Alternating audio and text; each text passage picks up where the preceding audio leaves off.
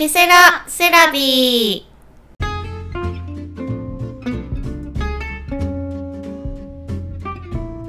この番組は心理セラピストことみとカラーセラピストつぐあが日常のあれこれをセラピスト目線や個人的な意見をお話しする番組です。よろしくお願いします。はい今日のテーマは何でしょうか？はい。じゃあ今日はですね1月23日火曜日の配信です。第45回です、うんで今日のテーマは、うん。どんな時にやりがいを感じますか？という点でお話ししていきたいと思います。つぐちゃんはい。どんな時にやりがい感じますか？えちょっとマイク近づけてね。あはい。どんどんこうは遠ざかっていくはい。どんな時にやりがいを感じますか？うん。うーんとですね。やっぱりありがとうって言われた時ですかね。何かに対して。ーうん。あやよかったって思う。うんうんありがとうって言われるってことはその人になんか良かったことがあったんだろうなって思いますし、うんうんうん。自分が何かをしてうんそれに対してありがとうと言われるっていう時、うん何かをしてっていうのはその仕事。うん、仕事でプライベートでも。はい何でも自分がこうちょちょっと時間をかけて手間をかけたりしたっていうところかな、これね私がね、やりがいっていうものが、はいなんかそもそも何かなと思ってまた Google グーグル先生で先生に。グーグル先生よく登場しますね。いや一旦さ、はい。やっぱ辞書じゃないけど、はいはい。こう調べようかなと思って、はいはでやりがいとははい。物事を行った際の充足感うん。ややってよかったと思う気持ちのことですうんうん。でやったことに対する効果や価値うん。手応えなどを示す言葉ですやりがいのやりやりがいのやりの方ね、はい前半は、はい。やること物事をやることです、うんうんで害の方の解うん。はあることをする見返りを意味します。ということでやりがいって実は何かをやって見返りを求めているんですよ。でつぐちゃんはありがとうと言われたいんよ。はい。はい、ちょ。っと心理テストみたいなことになるけど。はい でこの充足感自分が得られる充足感をうん。を得るためにうん。何かをややりがいを感じるっていうのはそこなんよ。うんうんうん。でそのやりがいってじゃあどういうふうに感じるかなって思ったら自分の存在意義だったり、うん、まあ、アイデアとか承認欲求とか、そういう刺激があったところに自分の刺激を出したところとか、うん行動とかを出したところに対して人が「ありがとう」って言ってくれたら。それで満足するっていうのがやりがいなんよね。うんまあありがとうっていうのはつぐちゃんのバージョンだけど、はいはい。で私は自分のやりがいをどんな時に感じるかなっていうふうにはい。思ったんやけど、はい。最近あのー例えば生徒さんとかクはいはい。ライアントさんが、はい。もうなんかすごい琴美さんのおかげでとか言ってくれるんやけどつぐちゃんとかすごいすっごいわざとらしく言ってくるやん。琴美さんのおかげですよねみたいな感じで。なんかニヤニヤしながら。心からいつも琴美さんのおかげだなと思って。こういうとこですよね。なんかねみんなさわざとらしく使ってるかなっていうぐらいいや琴美さんのおかげでいや言ってくれるのは嬉しいんだけど、はいはい。なんかちょっとみんなこれ私が喜ぶだろうと思って使ってるんじゃないかって最近思って。あっていうぐらいはいなんか琴美さんのおかげでがなんかちょっと違和感を感じてきたんよ。ほうほうほう。でそれで私は琴美さんのおかげって実は言われたいそこのやりがいを仕事にしてもねはいなんかじゃあパパにしてもよ。はいはい。ようとか言よって。よ。う よよ。ママのおかげでねみたいな、はいはい。なんかそういうふうに言われたいっていうのが私すごいあるのかもと思って。うん。えそのおかげさまっていうのってなんかちょっと陰で支えてるよってうんいう部分あるやん、うんうんえ陰で支えてるよって言ってるくせに、うんおかげさまですって言われたい見返りを求めてるのって すごい出たがりやん。全然影じゃないやはい。んでそこをさらに深掘りしていったわけですよ、はいはいはい。なんでこんなに自分がじゃあ私のおかげよって言われたいのかなと思って。で充足感っていうことは、うん。充足感を満たしてくれるっていうことは、はい。不足感があるわけでしょ？はいはいはい。反対だから。そうですね。じゃあ私になまあ何が不足しているかって言ったら、うんやっぱねここまたそれが正解かは分かんないけど、はい出てきた部分があってはい Google 先生ですか？いや、ごめんこれ、あの、ことみグーグル、ことみグーグルの中で検索してたやつね。内観うん、ことみぐるぐる。うまいこと言ったって思ったね、今ね。使っていこう。はいことみぐるぐる検索していきました。はそしたらね、私は母を救えなかった。私は妹たちを救えなかった。私三姉妹なんですけど、ではい長女なんですけど、私は父を救えなかった。家族を救えなかった。うん。っていうのが出てきたんですね。でうち両親離婚してて、はいはい。でその離婚する時も私高校生だったんですけど妹たちにはもうその離婚したこと言わないでってお母さんとお父さんに言ったんね、うん。なんか傷自分がすごい傷ついたから、うん。傷つけたくないみたいなのが先に来て、はい。同じ思いさせたくないみたいな、はい。だから言わないでねって言って妹たちは父が単身赴任だよみたいなことを大きくなるまで、うんうんうん。まあ、な内緒にしてたというか隠してた部分があって、まあ、妹たちは気づいてたよって言ってたけど大人になったらね、うんでなんかその私は家族がバラバラになったっていうことをうん。救えなかったっていうのがすごい自分の中にあってこれがねうん不足感なんですよ。救えなかったっていう不足感。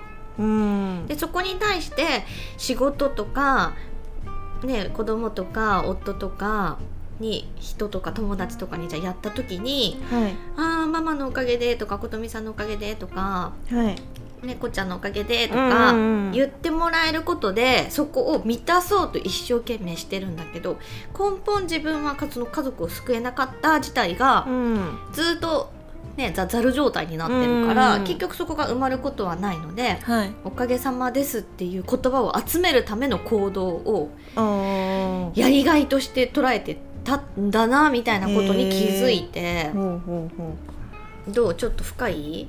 いつもながら。深いですね。多分あのーどうやってうん。そこまでことみぐるぐるをうん。こう放り下げていったのかなっていうのがちょっとこう気になるところではありますけどね。ああ、うん。その検索の仕方ね。そうそうそう。うんうん私はねその充足感とは不不足している要素が満たされる意味なので、うん自分には何が不足しているのかなっていうところをまず書きました。で不足していることを満たすためにしている行動は何かなと思ってでそれってきっと多分仕事からまず得てる部分大きいなと思ったよ。うんなるほど。たら仕事をやった時にうん自分が得てやりがいを感じるってどんな時かなって思ったら出てきたのが「琴美さんのおかげです」って言ってもらったらやりがいやってる甲斐あるなって思うなって思った時にうんうんあ琴美さんのおかげですってなんだみたいな。私のおかげで救われた。私がこの人を救った。うん。このワードなんだみたいな。そこが満たされてないのかと思ってあ。ははは私がこの人を救えたっていう喜び。じゃあそれって誰を救いたかったの？みたいな感じ。はははは。なるほど。何を救いたかったの？本当は。みたいな。なるほどですね。自分に問いかけていく感じよねうん内観ってね。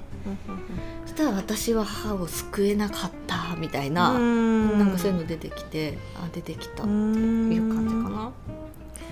面白いですよね。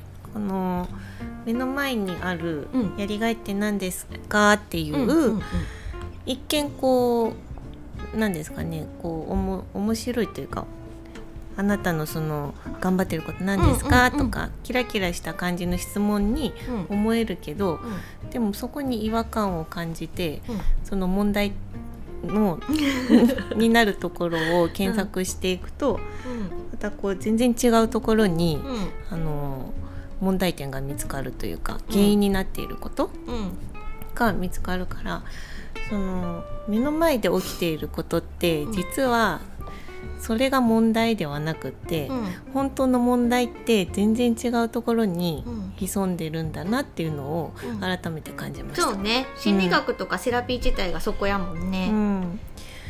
だからですねこのキラキラしたような質問の中からうん。自分の中にキラキラしとっかた質一般的に考えてですよ。どんな時やりがいを感じますかっていうところねしたらからなんかこう自分の違和感感じて、でそこでその引っかかってるところが見つかるっていう。だからつぐちゃんが深掘りしていくとしたら、はい。ありがとうって誰に言われたいのってところよね。そうですね。本来もともと誰に言われたかったのって、誰の役に立立ちたかったのみたいな、うんうんうんうんうん。誰の期待に応えてありがとうって言われたかったの？ってつながるかもしれない。ね、前回のその期待とワードとしつけそうでるならすね。その期待の話からちょっとこうつながるところもあるかなってちょっと思いましたね。うん。うん、誰のための期待に応えてありがとうって言われたいの？とか、うん。うんってなると多分自分軸じゃないっていうところで、は動いてるから、うん。自分がきつくなってプレッシャーに感じてっていうところに 陥ってくんだろうなと思いました。そう私がなんか条例やっててもそうなんですけど、はい、なんかついてた人にも「ありがとうございました」って言ってもらえるし、うん。結局条例した魂さんたちも条例ね成仏していくやん、うん。私いなかったらこの人たち成仏できなかったんだろうなと思ったら私がこの人たちを救ったんだみたいなのが、うん。やっぱりあるから、うん。やっぱ救いたいっていう気持ちが強いのかなって思った時に、うん。なんかそれだったら正直自分がじゃあこの根本的に家族を救いたいっていうのがベースにあって、うん。それがもしなくなったらよ。うん完全に自分の中でそれってもういらなくないみたいな感じで手放した時に、うん。だから誰も別に救わなくていいんだよってなったら本当にあなたは何がしたいの？っていうところがうん本来の自分の生きたい生き方だと思うよ。うんうんうんやりがいってさこの今回のテーマで言うと、はい。私は今充足感のところで言ってさらに不足感のところまで言ったから、うん源になってるやん。なんか頑張れる源みたいな。うんうんうんでもそこがじゃあなくなったら、はい。いらん。やりがいとかも感じんくなったら 本当ははい自分はどう生きたいのかみたいなのも、なんかうん。あるかなと思ったんやけど、うんそうなったらね私何が好きかって言ったらねやっぱね、はい。このこういう世界がただ単に好きだなって思ったんよ。うん救う救わない別にして、うんただ単にスピリチュアルな話心理学の話、うんうんポッドキャストでこうやって話してるとか、やってること自体は根本めちゃくちゃ好きなことやるように、はいはいはい。やけど、はい。誰かを救いたいっていうのが乗せてるからちょっと重くなってるエネルギーがっていうふうに思った。ーうんなるほど、うんなんか前回のその期待しないの話から、うんうんうんこう最初のそのやりがいっていうものをやること、であやりはやること害はあることをする見返りうんうんうんっ。ていう感じやったじゃないですか、めっちゃ期待しそうやないですか 結局めっちゃ期待してるら。からその琴美さん期待手放してるから、うんやりがいもないのかなって思ってたんですよ。ね、でもそこに引っかかるってことは、うんうんやっぱりそれだけその心の勉強もして、うんうんその自分の中の断捨離もしてその綺麗に浄化もしてるけれどやっぱりこうちょっとずつうん。出てくることうん。にやっぱ敏感に感じてうん。でそれでこうぐるぐる回してるんだろうなってうん思って。で多はい。分今言ってくれたみたいに、はい。そもそも期待自体がもうほぼないからここの違和感にも感じたんと思うよ。うん。なんかやりがいってなんだろうみたいな。その自分の不足感うんうんうん。ってなん何が満たされてないのかなそんなにみたいな感じで。またなんかそういう風に深掘っていったりね、うんうんうんうんうん。面白いですね。うん。面白かったですか？うん、あの琴美さんっていうこの人物が面白いな。なんで？いや面白いなと思って。はい、皆さんのやりがいはどうなんですかね？どんな時にやりがいを感じてますかね？何かよつぐちゃんはありがとうと言われたいいつもありがとうございます。見返りを求めてるって、こんなん聞いたら恥ずかしいよね。私はこれがやりがいですとか言ってさ 見返りも めっちゃ求め前のめりで言って言ってみたいな。いやほんとそうなんよ、はい。そんな感じですよね。そうそうそうでも多いんだと思う。いや多いっていうか、うんみんな持ってるものやけんね、うんうんうんうん。一見キラキラした、うんあなたのやりがいはって言われて、見返りを求めて上司に褒められたら、うんやっぱりやりがいを感じますとか、はい。お客さんに喜んでもらったらやりがいを感じますとか言ったら、はい。褒められたい、うんね、喜んでもらいたいっていう不足感もあるわけだから、誰に喜んでもらいたかったのか本当はうん。誰に認めてほしかったのかとかうん。褒めてほしかったのかって深掘りすると大体親やね。そうですねでも本当に自分が喜ぶこととか好きなことやってる時って人に何言われても全く関係ないですもんね。だってポッドキャストやりがい感じてなくない？この意味で言ったらですねすごい変な風に取らないでくださいね。やりがいないとかいうのはちょっと言葉的にあれですけどもうただ単に本当に自分たちが楽しんでるから。まあ、それであの、まあ、リスナーさんが増えてきたっていうのは嬉しいけど別に増えても増えなくても聞いても聞かなくてもどっちでもいいし、自分たちが楽しいから続いてるなっていう感じはあります。だけどやってきた甲斐あったなみたいなのもないわけじゃないけど、あのリスナーさんの声とかいただくとさ、聞いてくれてるんだなありがたいなって思うけど、はい、なんか頑張ってきた甲斐がありましたみたいななんかそんなんじゃない ないですね、やりがいはないやりがいはないです 誤解しないでくださいね。違いますからね。はいじゃあ今日今週のラッキーカラーいきますよ。はいじゃあ開けましょう。はい23からえー、1月の ちょっとペンが飛びました。動揺が。29日までね。はい、はい、じゃあ引きましょう。何色ですか？黄色。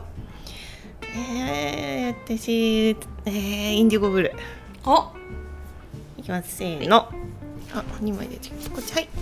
おあパープル。パープルですね。先週私パープルって言ってつぐちゃんイエローって言った時にはブルーやったね,、うん、ね。